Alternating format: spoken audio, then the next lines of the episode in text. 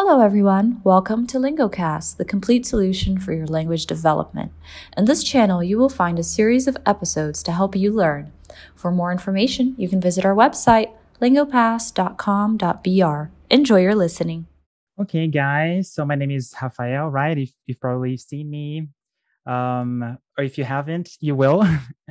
um, this is the first session of a uh, new project that we're working on that we're very um, excited about. Um, so today we have Colin. He is in his late 20s. He has a major, right? He has majored in communications. Am I right? And he good. has transitioned and changed his career. And I have too. Susanna knows my story. So I, I think I can comment on switching your career.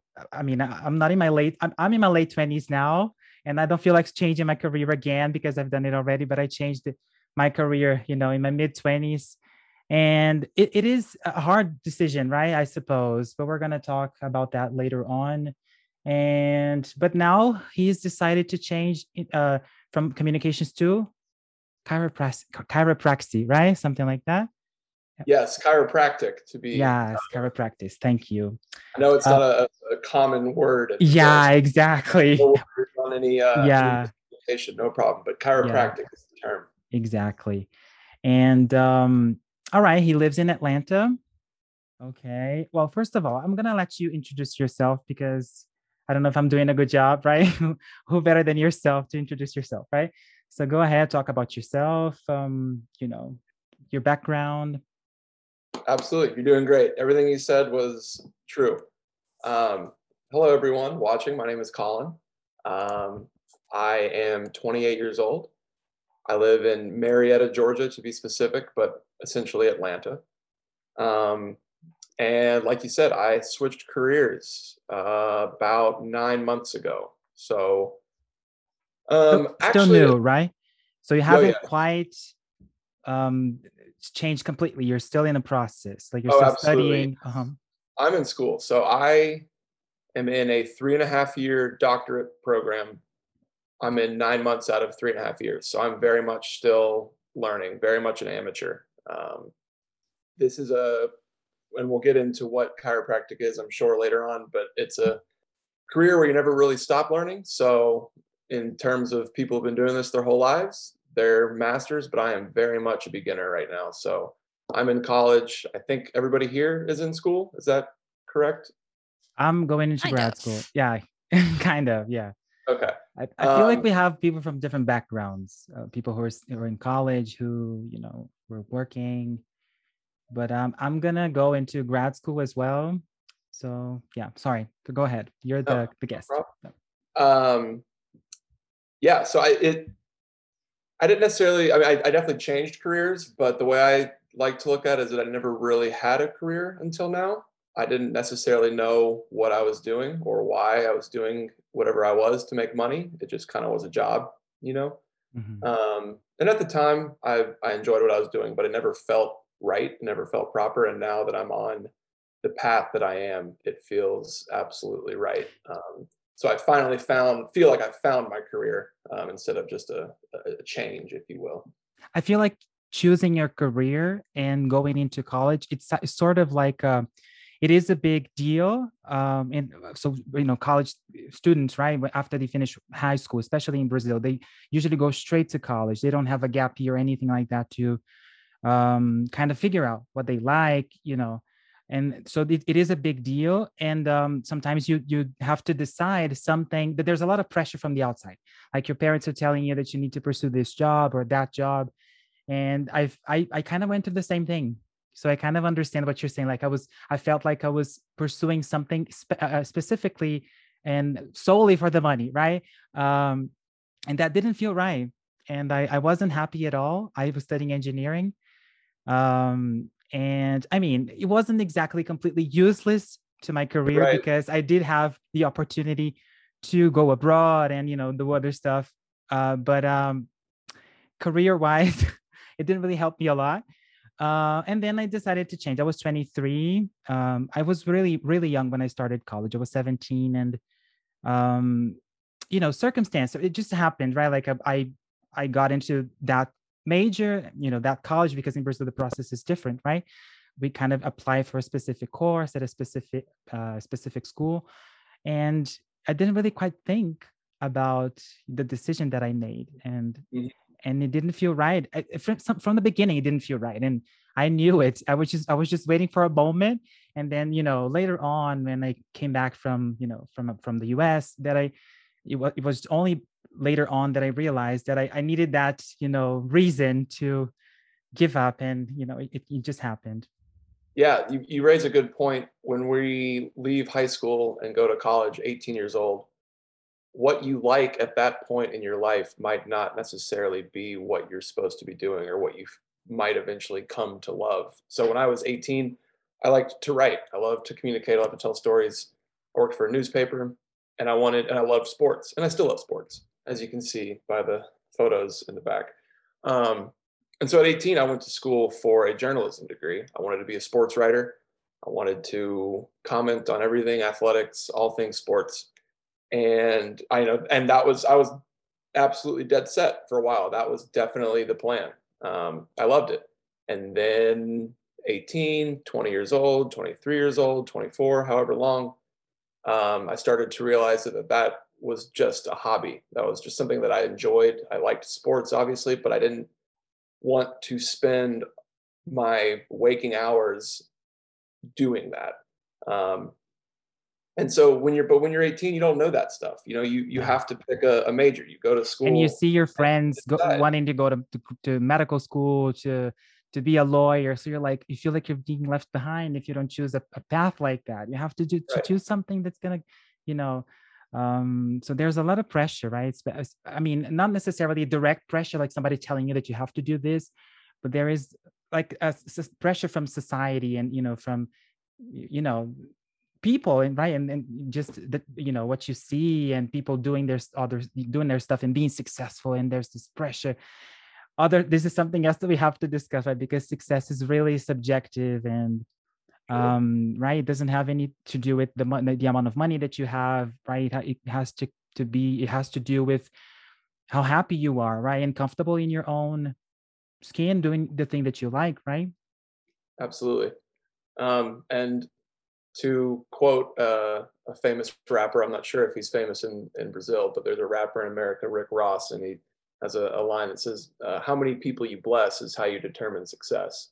Um, exactly. so that's just another uh, another way to say, like you said, success is subjective. So it's tough when you're 18 and your brain hasn't developed completely and your body has not been has not grown completely. It's it's mm-hmm. it's tough to choose the one. It is really it is really such a young, yeah. It is such a young age to you know to force someone to choose a career that something that they wanted that they're going to do for the rest of their lives, right?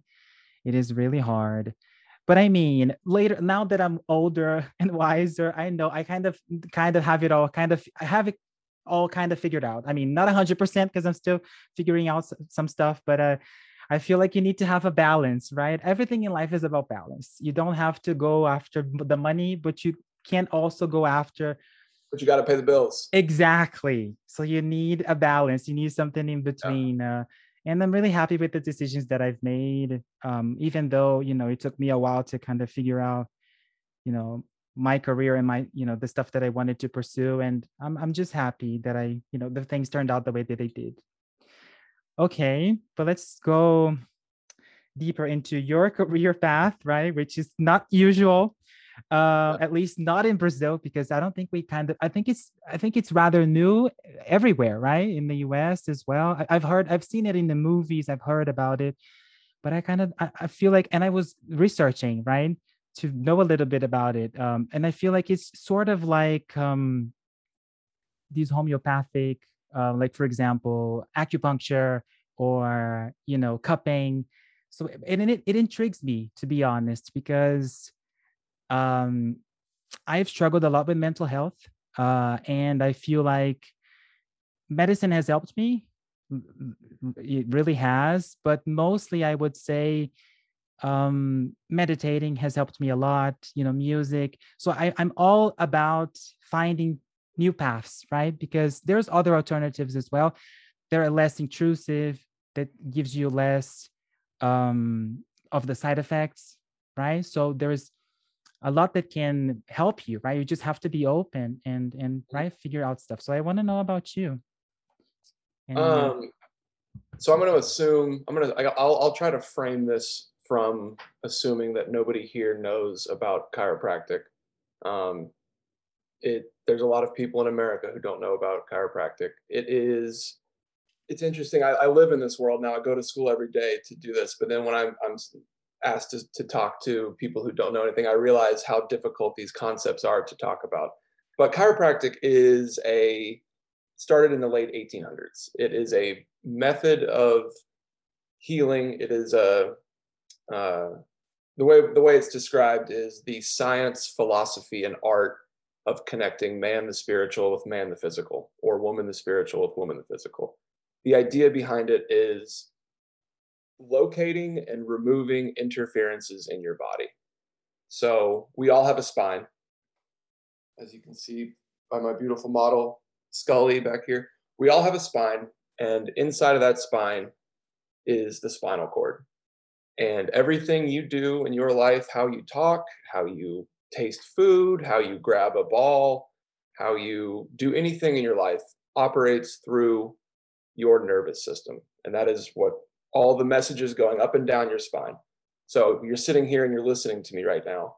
My the words are coming out of your computer and into your ears. The sound waves are being connect are being transferred into neurological signals that go into your brain. Anything you do in your life happens through that nervous system. So, the idea behind chiropractic is to locate interferences of that nervous system and remove them, or maybe less, uh, a better idea, a better word would be to help you overcome them. So, the way this happens is through manipu- uh, spinal manipulations. So, you might, you, I'm sure you do it yourself. You pop your fingers, crack your neck, same idea, right? same general idea. Your spine is made up of a bunch of vertebrae, a bunch of bones. And if any of those bones are out of place, that can cause inflammation on that joint. And that inflammation creates space and puts pressure on your spinal cord. And when you have pressure on your spinal cord, everything you do can be affected. The way that you send signals to your hand to wave, the way that you smell food, anything. Um, if you have an interference on your spinal cord, you can essentially assume that you are living less than optimal of a life. So, what chiropractors do is we run a bunch of tests, not necessarily science tests like you would go if you go to the doctor, but we we read your body and we try to locate an interference and remove it using spinal manipulations, moving bones to take that pressure off of um, the spinal cord. A good way to uh, analyze it would be think of a highway, you know, the busy highway in your in your town, cars going fast one way, one way. If all of a sudden one lane is there's a hole in one of the lanes and you can't use that lane, all those cars have to then move over a lane and everything will be slowed down. That's generally the idea of what we as chiropractors do is we try to get that lane to work again so everything can move just as fast as it's designed to. Now, this is a 120 year old profession. It started in the late 1800s, 1900, and it started in Davenport, Iowa, which I don't even know where that is. So I doubt anyone here would know where that is. But it's in the middle of the Midwest of the United States. So it is, as far as healing practices go, it's brand new. Um, there are 70,000 chiropractors in the United States. There are about 100 in Germany. There's 10 in China. So wow.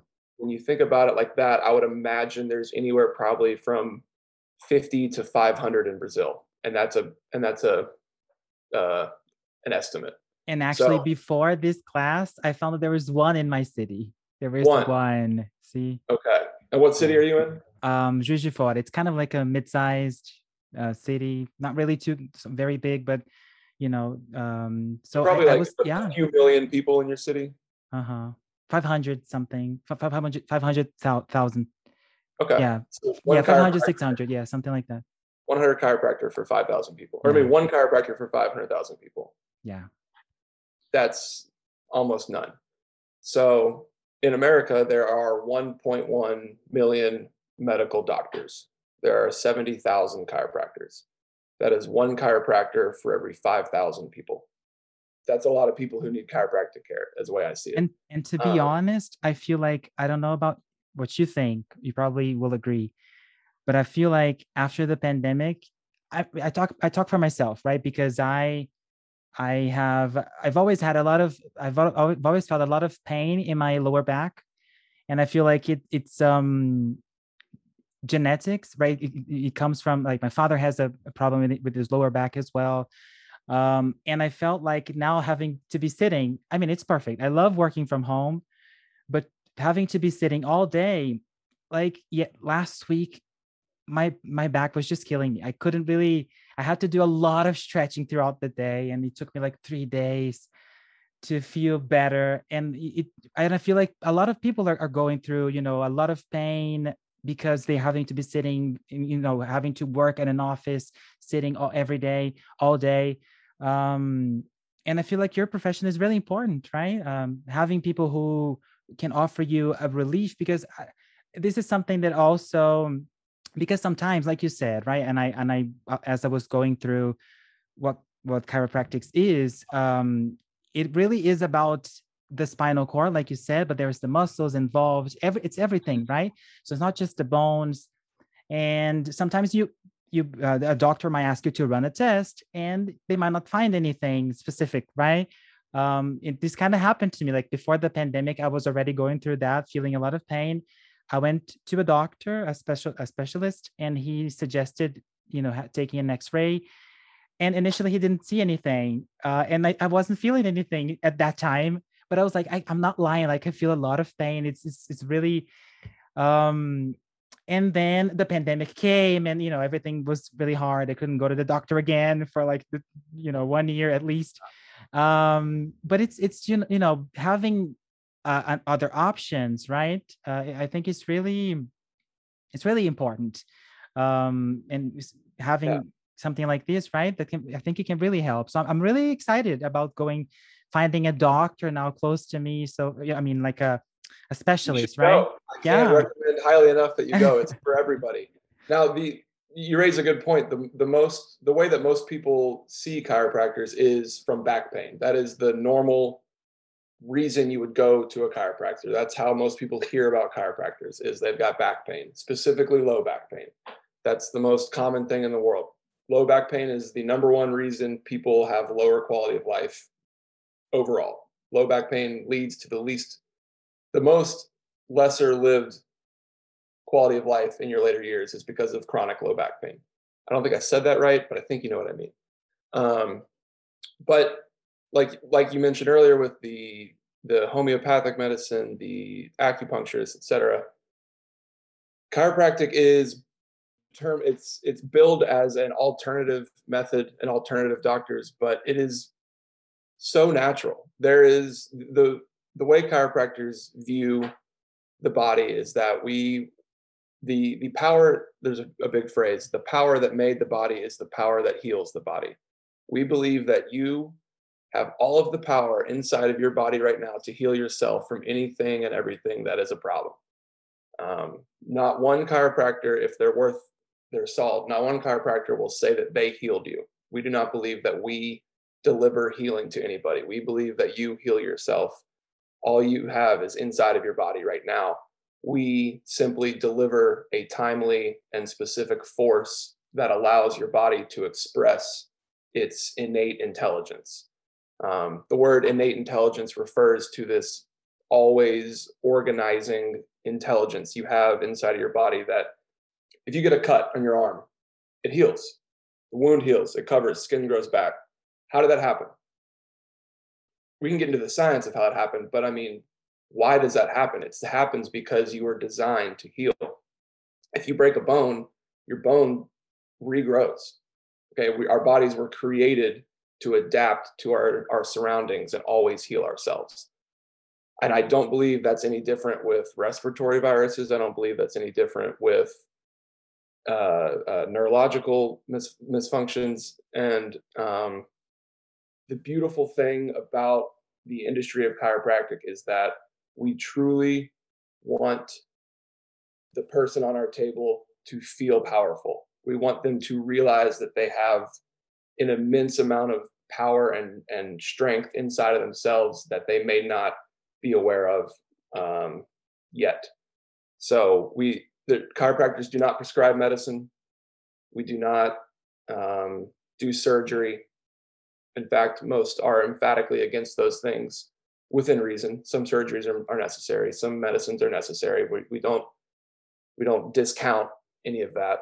And you know, I'm aware how necessary modern medicine is. If I get into a car crash, we need surgeons. I want trauma yeah, and I want to say that again because as you're speaking, I kind of realized that maybe I sounded like I, you know, I was against taking medicine. I'm not against. No, it has nothing yeah, no, no, to do no. with that because it does help, right? Especially for mental. I'm, I'm going to talk about mental health because it's, you know, what I experienced. It does help, but it is not a cure. Depending on each case, right? Each case is a different case, right? Um, but I feel like medicine it really does help in most cases but it, depending on the case right searching for a different alternative might be efficient as well right? You might feel better or feel, feel less side effects feel you know discomfort. So right. it really depends on you on each you know different um, case right? If you have a headache you take i don't know what it is in brazil aspirin tylenol i'm not sure what the the all those. brands. If you have a headache you take aspirin. That can remove the pain but it does not affect the reason the pain was there. Tylenol can get you to where you don't feel the pain, but it does not fix the problem that caused the pain. That is the idea behind chiropractic is to get to the root cause of your illness and allow you to heal yourself by removing interferences on your nervous system. And um, that's what I'm in school to do. I'm, I'm, that's where I am right now. I'm, I'm very, very young in my journey through this. So I I certainly do not know even one percent of everything, um, but it, it it I'm I'm loving it, and I really really enjoy this path right now. So I'm excited to talk about it. I hope y'all can um, maybe feel the enthusiasm. I love this stuff. Oh, I'm I'm really enthusiastic. I want to know um, about about the study. Um, like you said, you're going into grad school, a doctor's degree, right? Yes. And so, what is the what are the choices uh, if you want to be a chiropractic? Chiropractic, right? Yes, sir. Uh, um, the industry is chiropractic. I will be called a chiropractor. Chiropractor, exactly. Chiropractor means the Latin. Chiro is hand. Yeah. Practor is practice. To practice uh-huh. by hand, to be done by hand, is what chiropractor means. Um, the school there are 21 chiropractic colleges in the United States.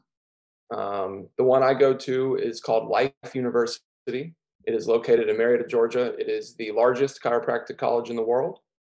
And depending on who you ask, it's the most prominent.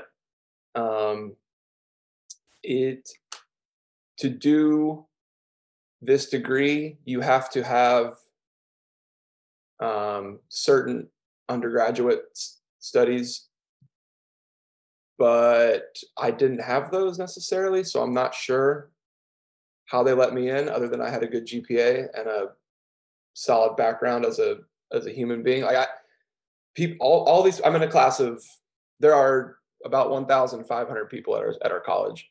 My class has about 100 people. Of that, of people in my class, almost everybody has a background in biochemistry or kinesiology or physical therapy something body science related.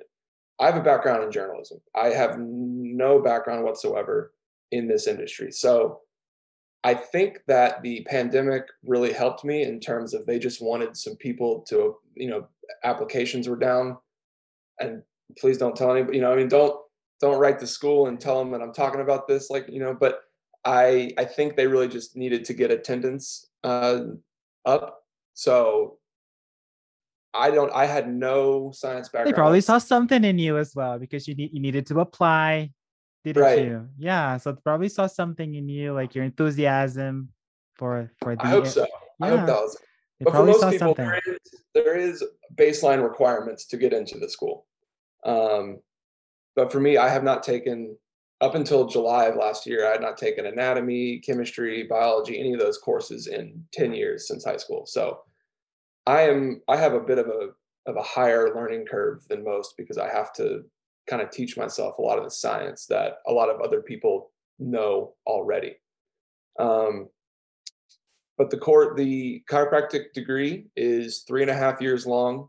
It's a doctorate degree. Uh, when There's I'm no done- undergrad. No, there this oh. it's you need an undergrad you need to have an undergraduate degree to get into the doctorate program. But that Yeah. is uh, it's essentially it's a graduate degree but it's Uh-huh. a when i graduate i will be a doctor of chiropractic because Uh, in Brazil, when you go to medical school, um, it's considered a undergrad degree. You study for eight, seven years, eight years, something like that, and um, then you do something uh, like a training at a specific area that you want to pursue, something like that. But it's considered, I, I guess, an undergrad degree. But- interesting yeah and in the us i mean from as far as i can tell from my friends right while i was in the us they were some some of them were pursuing a medical degree and they said they couldn't really take the courses that they would be taking in brazil because because of this difference right? Because you have to take like the four years undergrad in something like i don't think it's biology but it's something basic. And then you go into you know about that?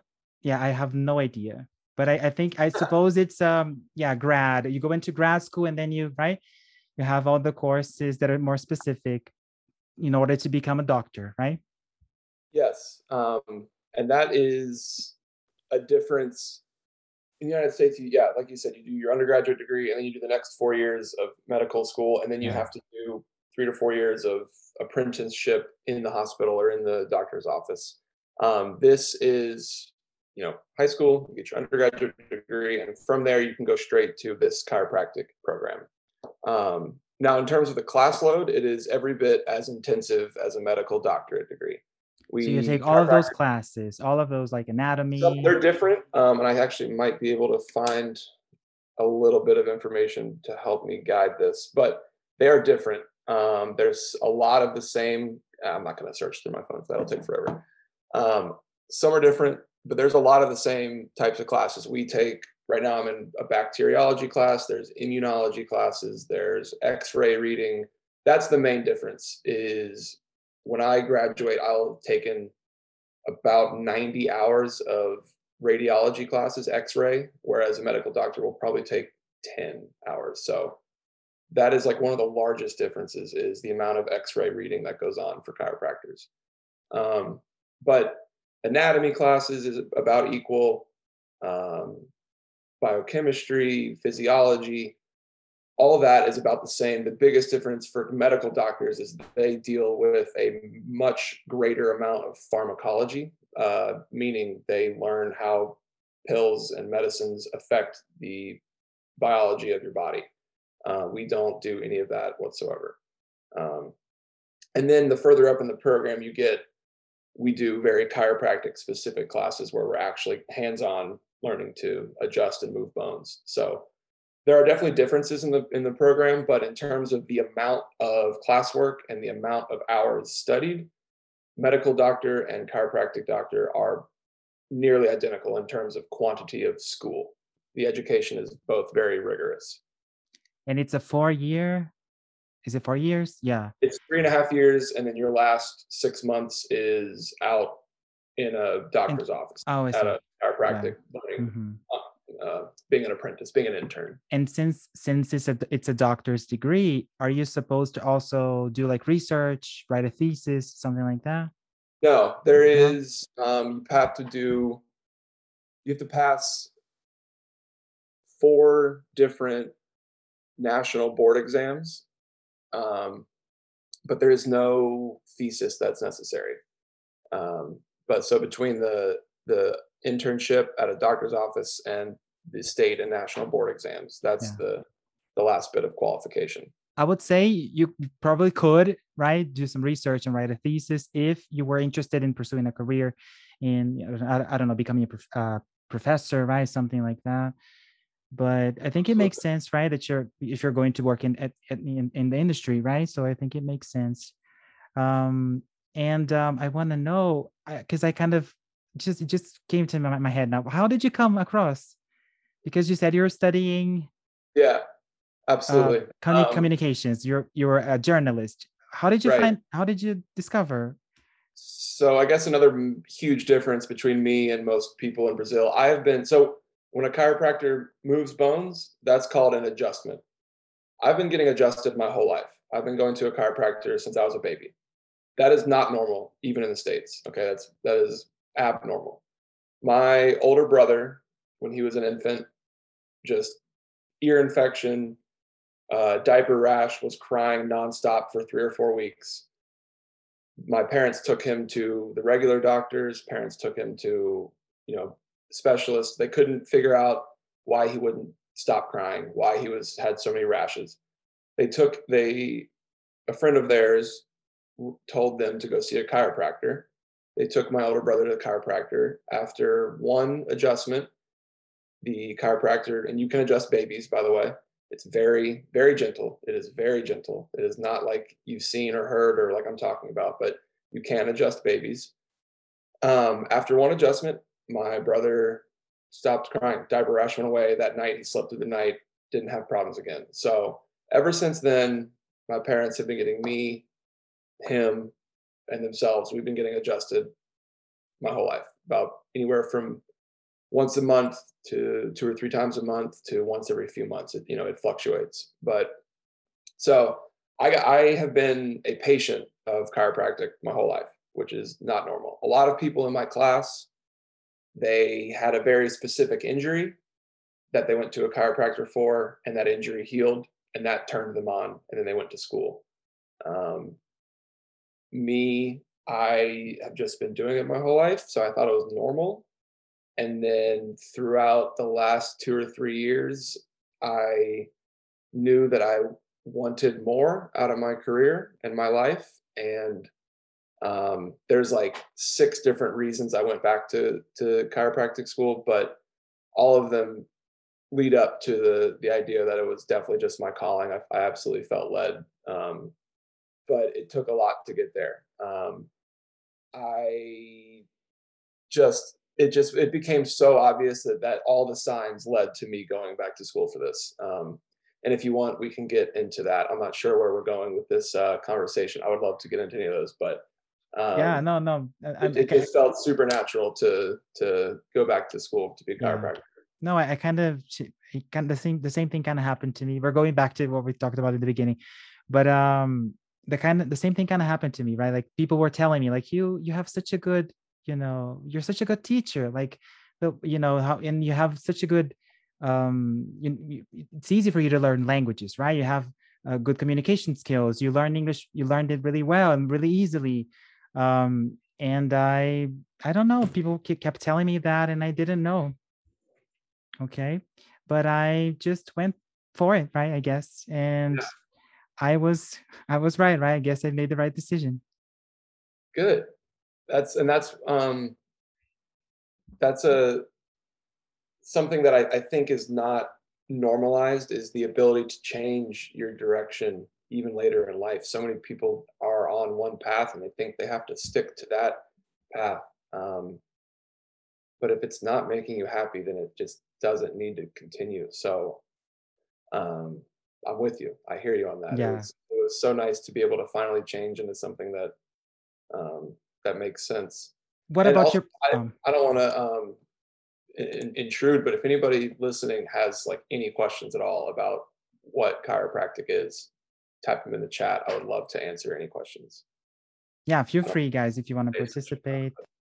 Right. I, I don't know if Susanna's supposed to interfere, but you know, if you want to comment on anything, right, feel free. Uh, um, all right i want to know about your professional experience um, uh, you're still in school but have you like kind of uh, pursued anything professional like uh... yes so i graduated in 2015 from Georgia Southern University with a degree in journalism. From the next two years, I worked at restaurants. I waited tables. And then from 2017 until July of last year, so for four years, I was a professional writer and editor for an online publishing company. So I just basically wrote web content. I would write stories on, I worked for a husband and wife who owned 10 or so websites that were all geared towards general men's interests. So uh, military aircraft, sports, jets, tanks, uh, muscle cars, stuff like that. Um, and I would write articles about anything in that world. So I have a a weird amount of knowledge on military aircrafts and muscle cars. And did you ever did you ever think or dream about becoming one of those reporters or because I think when people uh, go to to journalism school in Brazil, they usually think about they usually dream about uh, being a, a, news reporter at Globo, which is our biggest um, broadcast, right? TV broadcast. But um, yeah, absolutely. Hold on because I think yeah, that's that's what most journalists, right? The career that they envision. Right. Um, so when I when I left school, I definitely that's what I thought what I was gonna do for sure was write for newspapers. These are all newspapers that I used to write for. Um, that was the plan. Like that was yeah. definitely what I wanted to do. Um, I wanted to go to baseball games and I wanted to write about what I saw and have it be published in the paper the next day for everybody to read. Um, and I did that for a little while, and then and then it just stopped being fun. I stopped wanting. I just like I didn't want to watch other people do what they want to do, and then me talk about it. I felt like it didn't make any sense. I yeah. felt like I was just like piggybacking off of their success, sort of. It just felt weird after a while.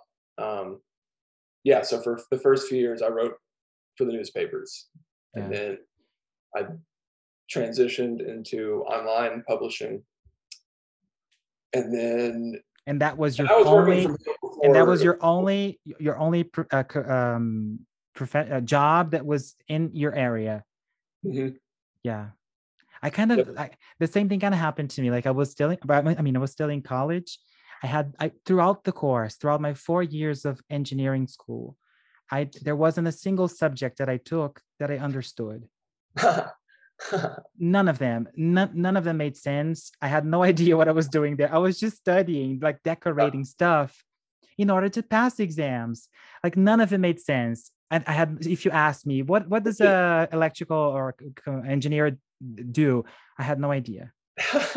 I had no idea. I, I enjoyed what I, I at the time I loved it. It was it was what I wanted to do. Like at the time, I thoroughly enjoyed the classes. I have a fond recollection of the school, um, but then it just stopped, kind of abruptly being fun.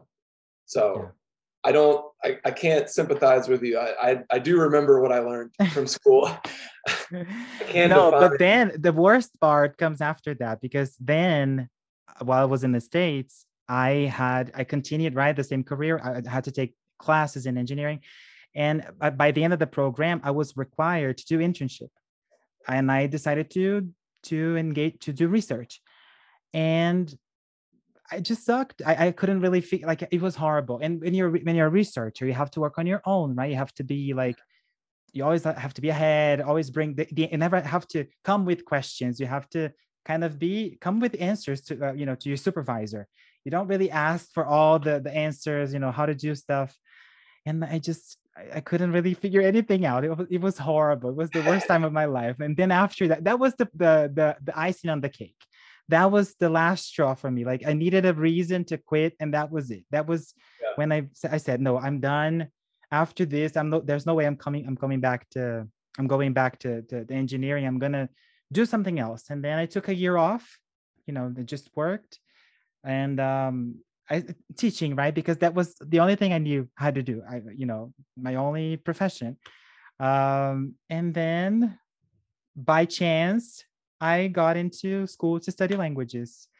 Uh, I had I hadn't studied at all, uh, and then I passed, and here I am. I graduated last year, but see, life really t- is complicated, right? And it's, it's uh, surprising, no, but it's there's no straight line anywhere. Yeah. Um, I, it goes like this, and you have to accept it. There's there no, yeah. It wouldn't be fun to have the answers. Like that wouldn't be a good life. You gotta, you gotta just learn things for yourself and yeah, and figure it out yourself. Decisions. Right? Try and fail and and start over and right. And haven't you can't. There's no age to be successful or to yeah. I have we have people in my class that are 55 years old. See, there's there's people in our in our program who are who have kids that have kids. You know, they're they are redoing their entire life at 50, 60 years old. So it's never there's never an age where you have yeah. to like society tells us that we have to be successful at 30, 35, have our own kids, have our house, have our car. But it doesn't really have to be like that, right? You have to oh. you can be 50 and still start over, right? And go to college again and and um, a lot of people don't do that i think they stick to jobs that they don't like they stick to careers that they right? They feel like they have no even marriages i would say to, to be honest right? Like a lot of stuff people are afraid of change i would say and what people are going to say right? That they're too old to, to do it. But i i just realized that i think um yeah there's no age. yeah. The concept of of failing when you change something large can keep people away from making a really positive change sometimes and that's okay that's not there's not anything wrong in that you know people need to pay the bills people need to yeah. feel comfortable with their everyday life um, but i think the most growth happens in that part where you get uncomfortable yeah um, that's where i am now super uncomfortable but i'm growing and i'm cool and yeah it's like, oh, and it's like every day is something new. So I'm, I'm stoked exactly. about it. I'm in so much debt. Oh, an expensive school. It is pricey. It I can imagine. Good thing I'm be... not gonna have to pay for grad school. It's free, but I'm gonna have to pay with my soul. Because oh. here in Brazil we say that we don't pay with money, but we pay with our souls. Oh no! Because it's really hard. It, it it's really frustrating.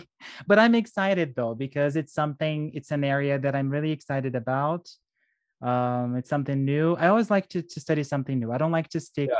for example i study languages so people imagine that i'm going to be taking teaching uh, methodology you know something like that but i feel like i've i've seen this a lot in college already in in, in undergrad high school but i, I so i want to do something different now and i think that can give me a different perspective on language learning language teaching as well so I, I, like to study something different, right? And like you said, you have to be uncomfortable. If you're not uncomfortable, then you're not growing, right?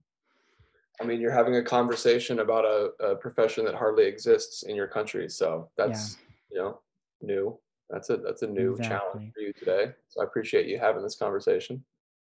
Yeah, I, I was I was just um I was going to ask you another question because while you're thinking while you were speaking, I was thinking, um, we kind you kind of talked about we kind of talked about you know the the amount of people who suffer from pain and want to look for you know different uh, different approach a different technique you know a different um, alternative. And how do you see the career of being becoming a chiropractor? Um, like is there a lot of uh, opportunities? Do you have to work by yourself like being a, uh, an, uh, a self worker or do you have to work at a i don't know a company? What what are the possibilities if somebody decides to become a chiropractor?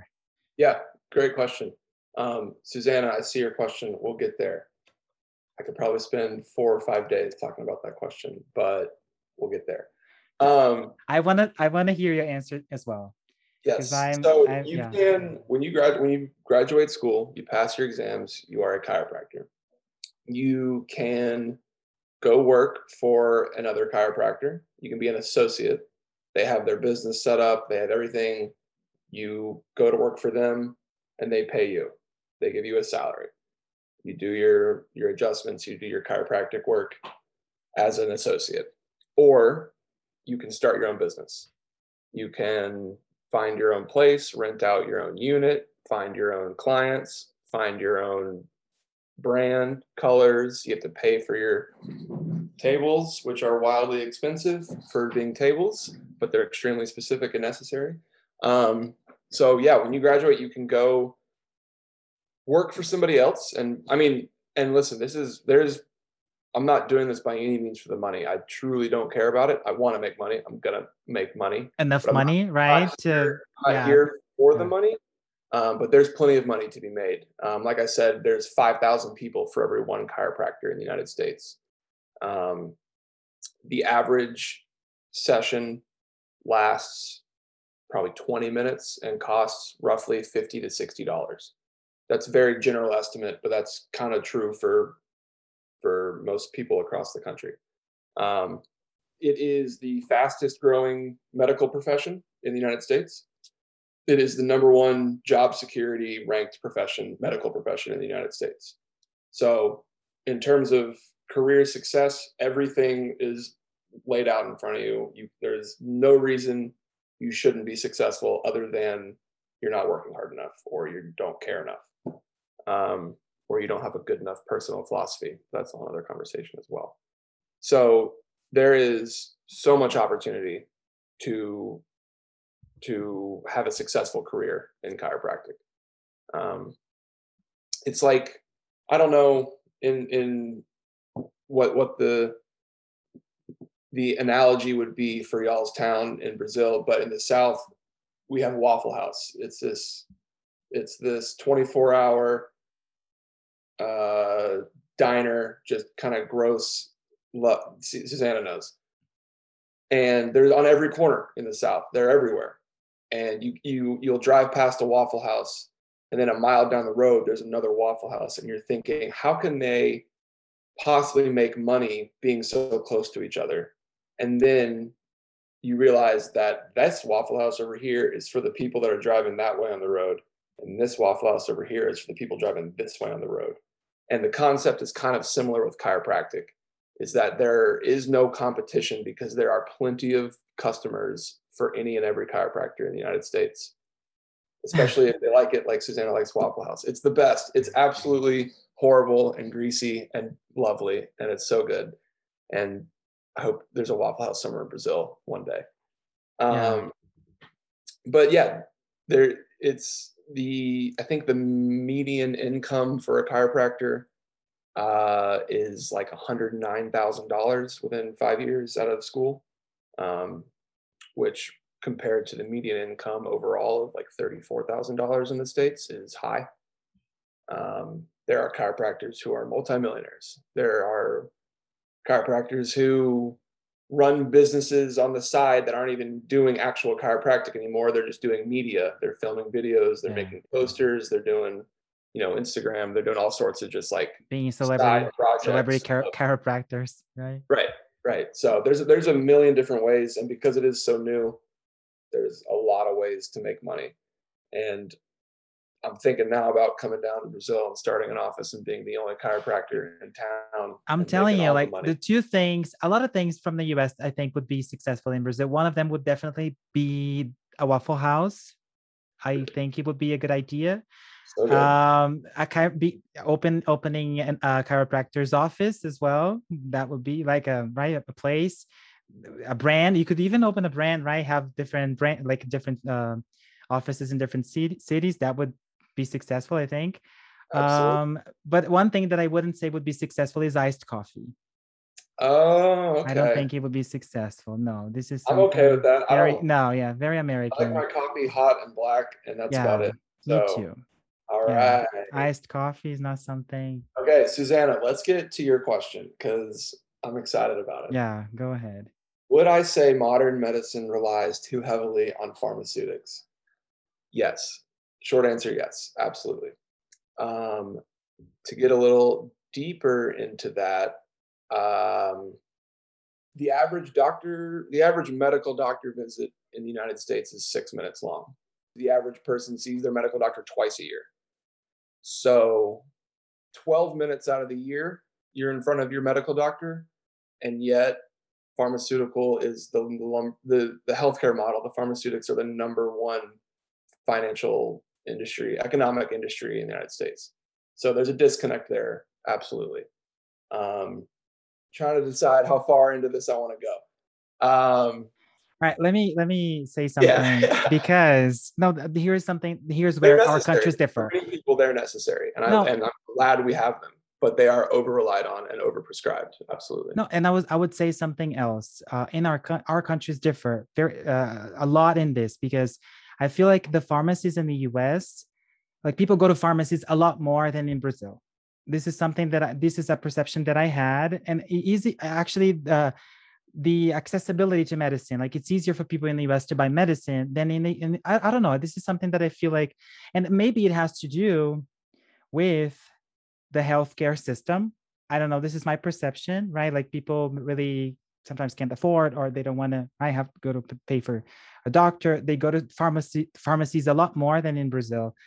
Um i don't know so maybe right might be a bigger problem there than here but it is a big problem everywhere right? Um, a lot of people are addicted to medicine to tylenol to you know all those painkillers and really we don't know exactly right the, the effects that they might have in the future right? Like the long-term use of them um, so I I I I, re- I think the medicine is really important, right? Pharmaceutical pharmaceutical companies they really are important. They help us a lot, but it's a really deep discussion. Um, I don't know. I'm going el- to jump in here. okay. Yes, join us, Susanna. I do think that this thing happens a lot in Brazil too. Like you go to a doctor, you say, Oh, I feel this, this, and this. He's either going to say it's a viral infection or it's dengue fever, Oh yeah. and he will give you medication and you move on and you never ever investigate what's happening. So I do think that happens. However, I also think that the chokehold that the pharmaceutical industry has on America is much greater because I will never get over like how much medication and how much drugs are sold on TV. Like ask your doctor if Mm. this this and this is right for you. Like Do y'all no. have, y'all have um, pharmaceutical commercials on television? No. There are two countries in the world where advertising for pills is legal: United States, New Zealand. Yeah, No it's else in the world bizarre. Can advertise for their medicine. They're, Like you should not be asking your doctor if Zoloft is right for you. Your doctor should do their job. And if Zoloft is right for you, then they'll figure it out. Right. And and so like you you gave a good example with going to the doctor and saying you have whatever you have and they say it's this and they give you a pill. Same thing happens here. If if I go in and say my neck is sore, my low back is sore, they're going to say, "Oh, you have myospasm and hyperkyphosis." And I'm like, no, I- "Okay, so what does that mean?" It means you're losing curve in your back and your muscles are tight. It's like, "Okay, I told you that. I came here with those complaints. So what's the problem?" Um, and a lot of times they they do exactly what you just said, Susanna. They they take your list of complaints, they plug it into the system, and they provide a pill that will relieve those complaints. But when you stop taking that pill, the problem that caused those complaints still exists. So what happens? You either stop taking those pills and see a chiropractor and try to find an answer. And I'm not saying that's always the answer, but it is a choice. Or you keep taking those pills and you pay for them every month.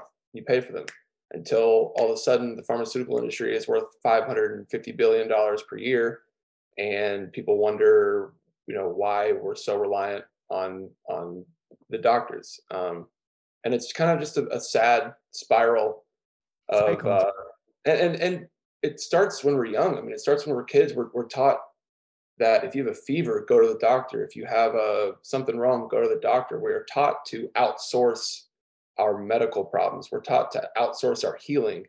And that's what chiropractic is all about is is bringing your power back within you to realize that you can heal yourself. You just got to do some work. And sometimes that means not eating bad foods and moving your body more than you are currently um, and a lot of people don't want to hear that. A lot of people want the quick fix which comes in a little blue pill. And it works sometimes but a lot of times it doesn't. And so what do you do? Do you keep taking that forever and keep paying that forever or do you do some hard work and try to figure out how to fix it? Um, and that's what i'm trying to do is get people on the the the hard work train where that, that leads to more more beautiful moments because they realize that they can do this themselves and they can heal themselves and they don't have to live with xyz condition forever. You know they can it, it, it can be healed.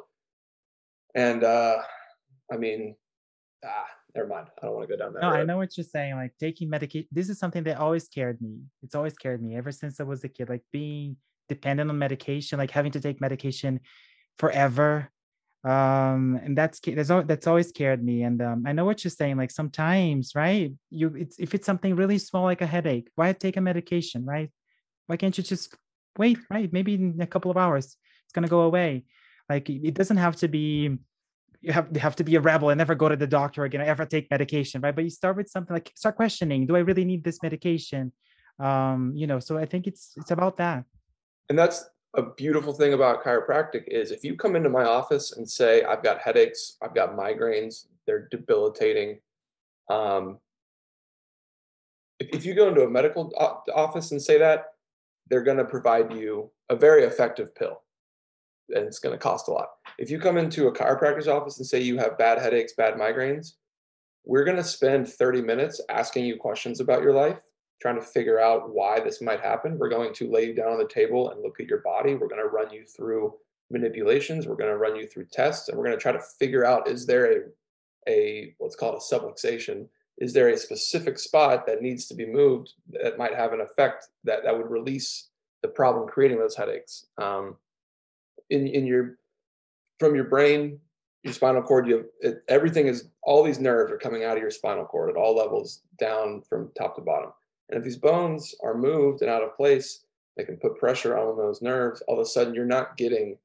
the the sensory response that you need to be getting into your brain, or you're not getting the motor response from your brain to your muscles.